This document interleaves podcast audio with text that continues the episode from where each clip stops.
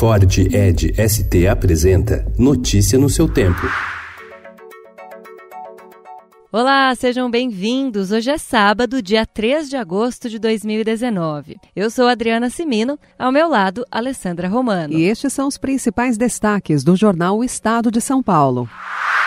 Referindo-se ao embrólio sobre demarcação de terras indígenas, o decano do STF, Celso de Mello, diz que Jair Bolsonaro minimiza perigosamente a importância da Constituição, degrada a autoridade do parlamento e ofende profundamente a separação entre poderes ao reeditar trecho da medida provisória que já havia sido rejeitada no mesmo ano pelo Congresso. Bolsonaro cobra explicações do presidente da Caixa, Pedro Guimarães, sobre a redução na liberação de novos financiamentos para o Nordeste. Contrariando dados da própria Caixa, Guimarães negou que haja indicação para desfavorecer a região. O ministro da Ciência e Tecnologia, Marcos Pontes, exonera Ricardo Galvão, diretor do Instituto Nacional de Pesquisas Espaciais. Galvão esteve no centro de polêmica com Jair Bolsonaro sobre desmatamento na Amazônia. A Abicom, a Associação dos Importadores de Combustíveis, afirma que competição faz Petrobras baixar o preço.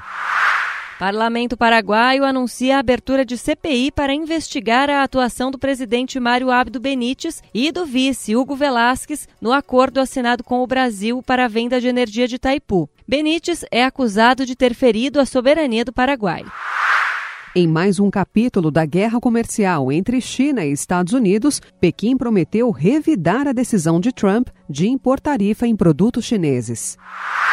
A Justiça ordena a suspensão do corte da vegetação e do início das reformas do Vale do Anhangabaú em São Paulo. Prefeito Bruno Covas diz que a obra é regular. Fora de acordo, Estados Unidos vão testar novo míssil. Confeitaria é uma das atividades mais procuradas pelos mais de 8 milhões de microempreendedores individuais do país. Correspondência entre Di Cavalcante e Alceu Amoroso Lima revela debate religioso entre intelectuais. Escritor francês mostra em A Ordem do Dia os laços que uniram Hitler e empresários alemães no período pré-guerra.